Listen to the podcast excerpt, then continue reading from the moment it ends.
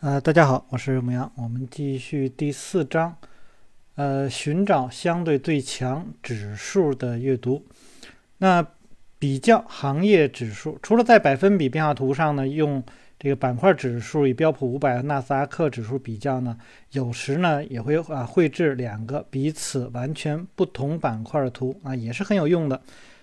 呃，我们可以呢就。就要记住这一这一点，就是实际上是就是两两相互比较，你就能比较出强弱。然后，呃，你看呃他们的趋势是什么样的，然后去寻找呢，呃，如果做多啊，找那更强的；如果是呃做空，选择那个做这个更弱的。那那那你首先是要呃按照趋势的方向啊，然后呢再去看。你应该啊朝哪个方向去做？那么如果几个指指数呢，相对于大盘都呈现出呃相对强势，那么这种策略就很有效。但是呢，你会在判断哪一个指数最为强势遇到困难，你所考虑的几个表现优异的指数可能会彼此对立。在图表中呢啊可以观察的其背离点，那么这会更容易的淘汰表现不佳的指数。就是大家可能都在都是比较强，但是呢有呃弱一些的。那么今天。啊，二零二一年的三月二十四日，那今天在我那个群里呢，就有一个人说，哎，他呃说有人就是，比如用这个微科夫方法，然后呢去分析了美美股的啊一只股票，他说这只表现强势，然后他们可能是呃看到了啊这个这只股票突破了一个交易区间，然后有一个回撤啊，那么说这是一个一次测试。呃，然后呢，问我就是这样的分析怎么样？我说，首先，呃，我们在之前呃阅读顶级交易三大技巧里面就提到过，呃，分析品种，首先你先要分析大势啊。那么我说你在分析大势的时候，你要先去看这只股票在这个美股是属在哪一个呃指数下面，然后你根据这个指数来去做分析。我说，虽然你这只股票在它个体上来讲呢，是表现出一种强势的状况，那么就是一个突破交易区间，然后回来啊，这个重新测试原来交易圈的这个上沿儿。呃，我说，但是呢，你要看到的是，你这只股票比它所在的那个大盘指数要弱一些。那么显然，你要去找的个股。呃，应该还有一些更好的选择，而不是这个选，而不是当下你所提供的这这个这个品种。我说，在很多呃，我在一些这个呃微客服群里面，实际上跟很多人在说过啊，微客方法分析的时候五步法，那么前面的趋大盘的趋势，大盘的这种强势啊，或者说我们现在正在读的这本书里面啊，这种啊分析方式来讲呢，是。这个非常有效的啊，那么是让你的交易说，第一呢是尽可能能够提高你的胜算，然后第二呢是在呃比较高的胜算下，那么你的获利的空间啊会大，因为你的是顺着这个趋势在去做的。当然，我并不能够说。呃，你你说你分析那只股票未来是不是一定能赚钱？这个我们不知道，一是不是一定能赚钱。但是你在每一次去做分析的时候，你没有按照步骤去来的话，你很难说你下一次，或者说多呃下几次啊，或者说很多次以后，你所积累的那个比我们现在正在按照这么一种呃交易模式的这种情况来获得的收益多。那么我觉得很多的时候，交易者应该考虑一下。整个市场的状况，而不仅仅是你所关心的那只股票。实际上这几天，呃，我们的这个大盘出现了一些啊，这个呃短期来说是一个回落的这种状况。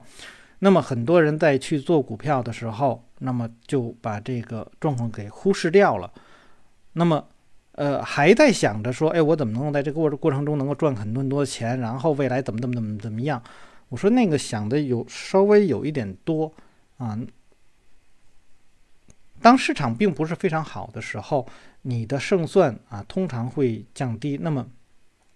如果你对于这种大盘的这种分析，呃，根本就没有在你的交易策略里面呢，我觉得还是应该加入啊，否则的话，你的因为好好多人在最近的这段时间里面说，哎，做交易怎么变得就是做股票怎么变得那么难啊？好像就那么几个呃很很少的行业，然后几只股票在涨，剩下大部分股票都不行。我说你既然能够看到这一点，你就应该知道把你的资金。啊，要不然我就不去做了啊！我看大盘现在不好了，不去做。另外一个呢，就放到了那些相对来说强势的那种品种上，就是你的思路要保持一致。好，我们再去看下面一章，呃，下面一节，长期相对强势或者相对弱势。一般情况下呢，我持有 ETF 的产品的平均时间呢只有几周，但是极为强势呢可能会啊这个时间会更长一些。交易规则一般是持有时间越长，遇到的风险也会越大，但是也会提供更大的获利机会。这就是所谓的风险调整回报的另一个方面。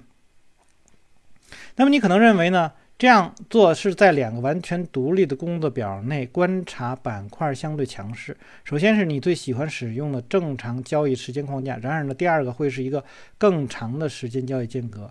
呃，例如，那你或许使用个人退休的账户。或者是其他退休账户来投资，在早期呢，呢发现相对强势或弱势时呢，可以进入交易。之后呢，只要是趋势背离保持不变的情况下呢，简单的逐步的向上啊，这个调整你的止损点，以确保利润最大化。那么这可能是几个交易日甚至更短，但是呢，它有可能成为重要趋势的开端。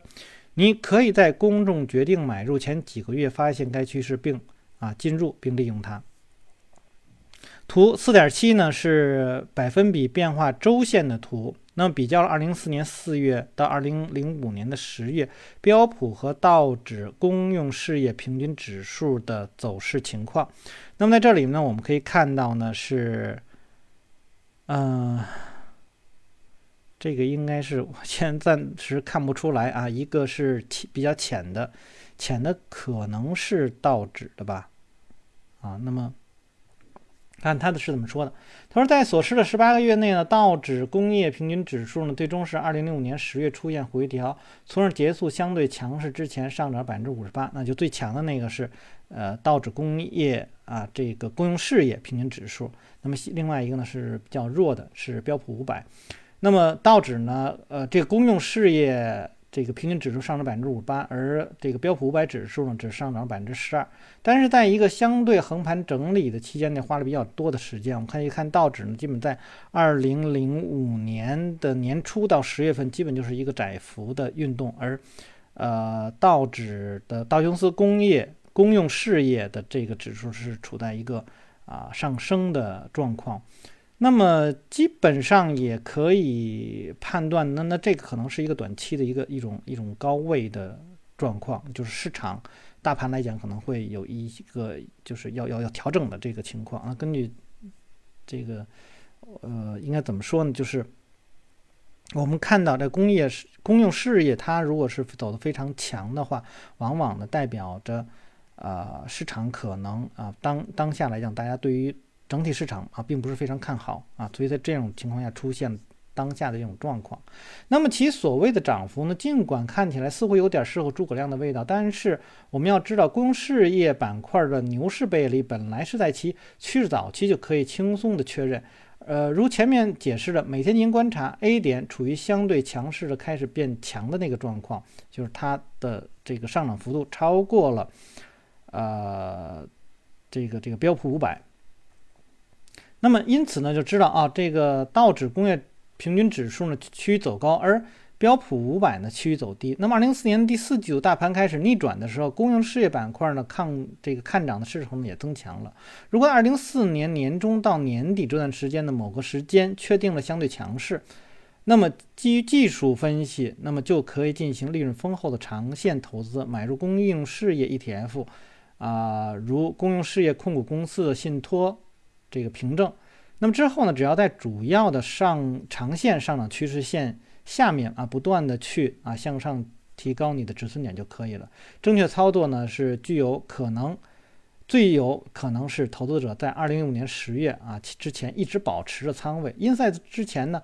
这个趋势线没有被击穿，当时呢到琼斯工业。这个公用事业平均指数形成了啊第一个啊更低的低点，这个 B 啊，因为它跌破了这个上升趋势线。即使你花费几个月时间来关注公用事业板块，那并在其相对强势时采用行动，二零四年的六月啊，这个左右启动上涨的这种走势，仍然能够在趋势中足够及时的买入公用事业 ETF，保证啊你长线能够有百分之这个五十涨幅大部分的利润，再加上公用事业 ETF 呢定期支付的可观分红啊，你会有一个相当不错的收益。谁还能说公用事业投资啊是一项那这个乏善？可陈的长线投资呢，在稳定的趋势当中呢，主要呃股市指数交易呢也不错啊，但是呢要记住，在剧烈波动或窄幅波窄幅震荡的市中中呢，他们往往会给你的经济账户带来过度的风险。这些时候呢，要关注相对于主要指数啊具有相最强啊这个。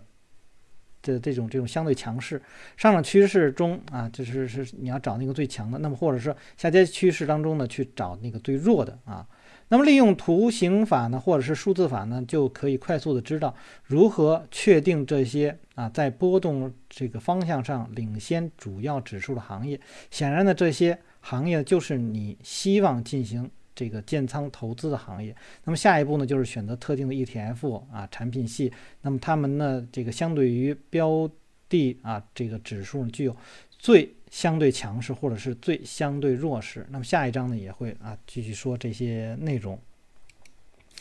呃，那么再说一下我平常我自己吧，就是我平常呢会在呃大家可以看到我的微信公众号上，那么尤其是最近一段时间呢，我会有一个。呃，不管不就是行业指数里面的涨停板的啊股票的这部分内容，那么还有一些呢是可能包括一些概念的这种这些内容。那么呃，这里面是创新高的家数是不是足够多？然后呢，涨停板的家数是不是足够多？那大家可以通过这些信息呢，能够去了解当下的市场会是一个什么样的状况。再有一个呢，就是啊，我们大多数人所用的呃股票交易软件呢，那么你有有有一个这个都有一个列表的这种状况，就是啊呃代码名称，然后所属板块，然后什么什么前收啊、金开呀、最高啊、最低啊、最新呐、总手啊什么之类的。那么我一般呢，对于什么所谓的这个前收啊、金开呀什么之类的这些呢，并不是太在意啊，因为呃，首先是趋势。那么如果说我再去观察的时候，那么这种所谓前前收啊、金开，你在数字上面来表达的话，你根本没有办法去记录它。就记住它当下的这种走势情况。只有说单独的，比如说就有十只股票了，那么这只十只股票是我前一个晚上所分析的，那么这种呃具体的数字对我来说可能才有意义。我知道哦哪些呃股票呢可能会在哪些地方啊有比如有突破价格的突破或者什么样。但通常来说呢，这种所谓的前开呃前收啊、金开呀、最高啊、最低呀、呃最新呢，这个对我。看这个列表来讲是没有什么太大用的。那我通常会去看什么呢？就是第一，呃，我会去看它的一级行业处在的什么样的一个强度，二级行业在一个什么样的强度，三级行业是是处在一个什么强什么样的一个强度。呃，最主要的是一级和三级啊。那我能知道它的这个板块的强度，那么也要能够知道这个板块当中当下有多少只股票在创新高。呃，这个板块有多少只股票啊出现涨停？那么你就能知道啊，这个是不是一个强势？我所处在的这个板块是不是有资金的介入？因为只有创新高的多了，那么呃，这个这个涨停的数的多了，那么表示它有一定的强度。注意，这些都是在强度先有强度的情况下。啊，强度你要有一个一个顺序啊，就是最强的靠前面的，我要去关注，那就是强势的行业，强势行业里面，然后你的股票是不是在这个行业里面也处于强势？呃，有的时候交易者特别的关心的说，哎呀，这个我这只股票啊，这些什么什么 K D 的这种交叉呀，或者是呃什么今天是不是出现了大的上涨啊什么之类的？但如果说你的股票呃所处的行业是很弱的。那么我们很难说你这只股票现在整个它的板块有资金的介入，然后它一定会是啊龙头股。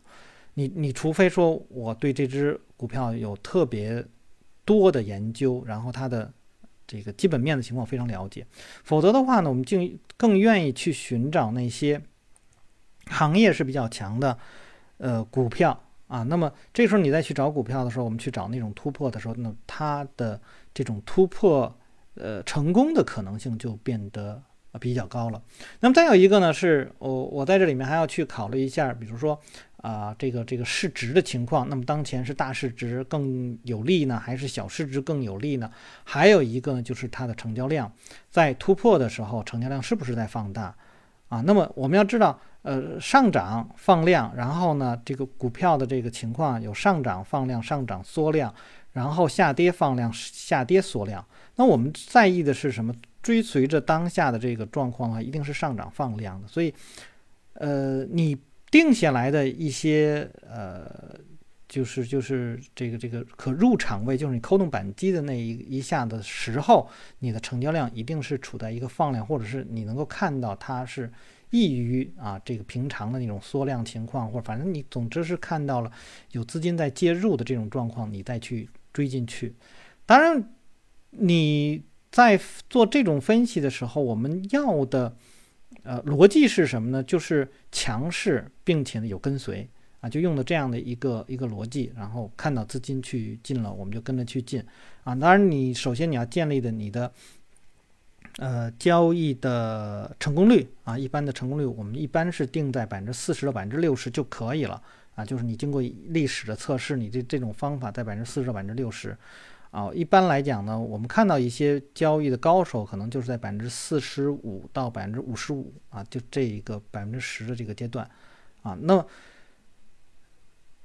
这个你的呃成功率大概就是这种啊，跟常人没有什么太大区别。然后呢，就是你能够承担的风险和你可能的盈利的这个比值啊，一定是可能盈利的那一块要远远高于啊这个可能的这个风险。所以这样的话，呃，整体下来你就是很有可能能够盈利的。所以所有的基就是考虑的基调都是在强势当中啊，就是整个的市场是强势的，我的行业是强势的，我的股票是强势的啊，或者说我们就像这本书里面所讲的做 ETF，那么我就呃就是行业是是这个这个强势，或者说这种风格的啊，就是特种的那种 ETF，那么它表示的是一种强势的，或者说。啊，我们做的可能是一些 现在的一些公募基金的，那么他们的呃那些所构成的吧，这这这种就是你要买一些 ETF，那么这一揽子股票，他们整体来讲是比较强势，这样的话，呃，你在盈利的过程当中，它远远超过。当下的指数或者是行业的那个那个波动值，那么它的这个获利就会变得比较大。因为前面也都多说了好多了，我这里面只是又重新的再重复了一遍啊。那好，那我们就先读到这儿啊，因为这样的话第四章就读完了啊。后面呢，我们再去考虑怎么样去选择最好的 ETF。大家如果喜欢我读书的话，希望订阅、分享、按赞以及关注我的微信公众号“牧羊交易”。那么有什么要聊的，可以在下面留言。我们下次再见。